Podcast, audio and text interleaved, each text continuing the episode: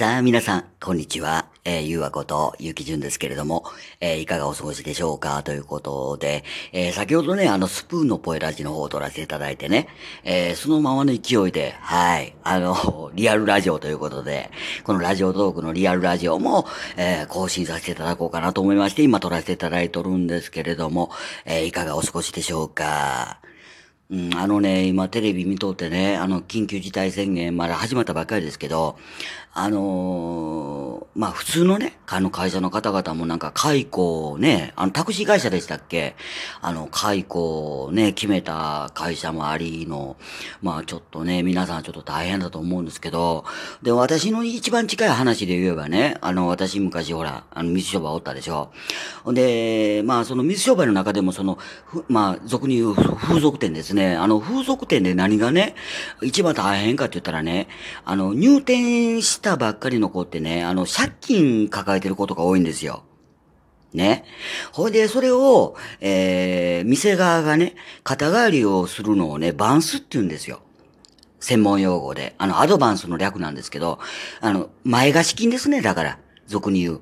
はい。ほいで、それで、あの、店で働いてもらうっていう形になるところがほとんどなんですよ。あほでね、そういったことでね、あの、まあ、普通のお店と比べてね、その風俗店っていうのは、あの、その女の子にかけるお金ってすごいんですね。あの、莫大な額なんですよ。あの、私自分で経営してたからようわかるんですけど、まあ、一人の女の子につきね、例えば、ええー、まあ、300万のバンスの子もおればね、言うたら、あまあ、そんだけ払っても、あの、うちに来てほしいっていうぐらいのね、えー、レベルの女の子やったら、まあ、300万肩代わりしてあげたりとか、あるんですよ、実際。うん。だからね、あの、そうでなくてもね、あのー、大変なんですよ。で、意外とね、あの、えー、まあ、風俗に関わらず、その水商売ってね、あの、儲けるっていうイメージあるでしょ？儲かるっていうイメージが。はい。もちろん儲かるんですよ。儲かるんですけどね。それ以上にね、出費が多いんですよ。あの、夜の商売っていうのは。うん。あの、雑費が多いんですよ、基本的に。だから、女の子の人件費もそうやし、ね、男子スタッフも、莫大な給料なんですよ。はい。で、うちがお店やってた時は、あの、一人ね、あの男子スタッフに対して、まあ、30万円払ってましたけども、まあ、言うたらそれ売り上げがある時もない時も関係なしに30万払ってたわけですよ。月給にしてね。うん。だからもう店長クラスになったら40万近くね、うち出してましたけども、まあそういうね、保証もちょっと、まあこれ政府に頼むのはちょっと無理かと思うんですよ。あまりに莫大な額すぎて。だからね、一番いいのは、一番いいのはね、元の軌道に戻してあげる。だからさっきあの、ちょっと、えー、ポエラジの方で喋らせていただきましたけど、まあ、その歌舞伎町にしてもそうですけど、あそこ風俗店多いですよね。だから、一日も早くね、そのコロナが、あの、収束してね、うん。ね、収束して、今まで通りの営業できるようになれば、その、なんとかね、マイナスをまたプラスに戻せると思うんですよ。うん。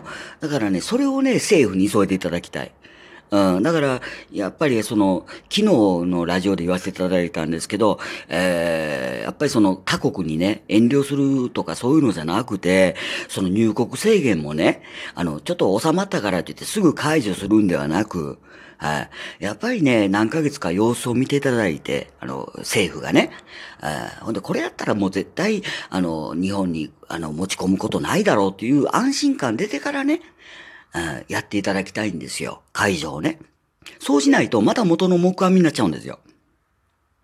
うん。だか昨日から言ってましたよね。あの、中国の無価の方でね、あの、解除されましたよね。ほんで、なんか、あの、山登りにも、人混みで人混みですごい状態で登ってる映像が流れてましたけども、あの、中国のね、あのツイ、ツイ、中国版のそのツイッターですか？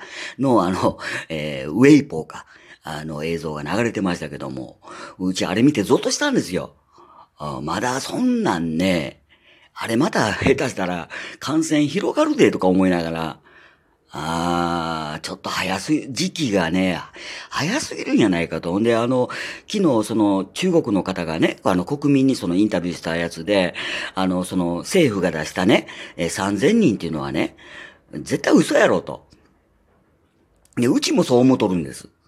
その3000人どころの騒ぎじゃないと思ってるんですよ、うちは。あ中国国内のね。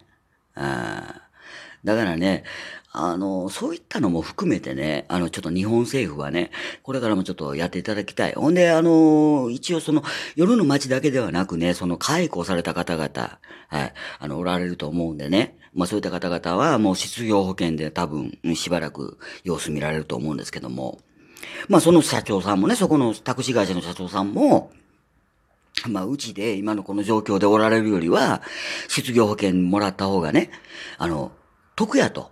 その、介護した方のね、生活が楽になるというふうに考えて、もう苦渋の決断やったと思うんですよ。あのね、人間ね、本当にね、あの、私もその自分が経営してたんで、かつてね、昔ね、ようわかるんですけど、経営者の立場から言うとね、首切るのって怖いんですよ。で、怖いし大変なんですよ。あ、本当に。一人の人間をね、あの生活を、あの、断ち切るわけなんでね。勇気のいることなんですよ。あの、それをあえてね、まあ、なさったということで、ちょっとお国の方々にはね、ちょっとこれからも、そういった方々の保障をしていただきたいし、もう、そういうのがね、まず、あの、日本国内のね、その経済を、えー、元通りにしていくね、えー、糧になると思うんです。うん。ほんでね、あの、東京の方はね、あの、過去最多を、えー、更新しましたね。まあ、あんまり嬉しい更新じゃないですけど、ああもう感染者が急増してるということでね。あもう本当に、これ誰が原因っていうわけでもなく、やっぱりこの状況だけ見ると、やっぱりすごいですよね。数を見るとね。やっぱり潜伏期間っていうのがあるわけで、人間と違ってね、ウイルスっていうのはね。だからそのかかっていても気づかないまま他人に移してしまう可能性ってあるわけですよ。なんかそれが多分ちょっと悪い風に出たのが今回のこの状況やと思うんでね。うん。だからちょっとこう風邪気味やなと思った時点で、ひょっとしたら自分感染してるかもっていうね、えー、その危機感を持ってね、あの、ちょっと病院に電話をしていただいて、保健所なりに電話していただいて、ひょっとしたらね、この熱が続いとるんでっていうことでね、早めに、はい。早めにね、人に広めてしまう前に、えー、あの、ちょっと止めていただく。はい。それがちょっと大事かなと思いました。うん、ほんでね、あのー、やっぱりね、あの、私もそうなんですけど、やっぱり家にいる時間が増えるということは、おのずとラジオを聞いたり、テレビを見たりする時間が増えるわけです。で、やっぱりね、あの、テレビをね、見ていると、前も言いましたけど、そのコロナの騒ぎばっかりやっても、やってるもんでね、どうしてもこう気がめいるんですよ。で、ラジオっていうのはね、基本的に FM 放送ってありますよね。テレビと違って。で、その FM 放送って基本的に音楽がかかっとるんですよ。こんな状況になっても。うん。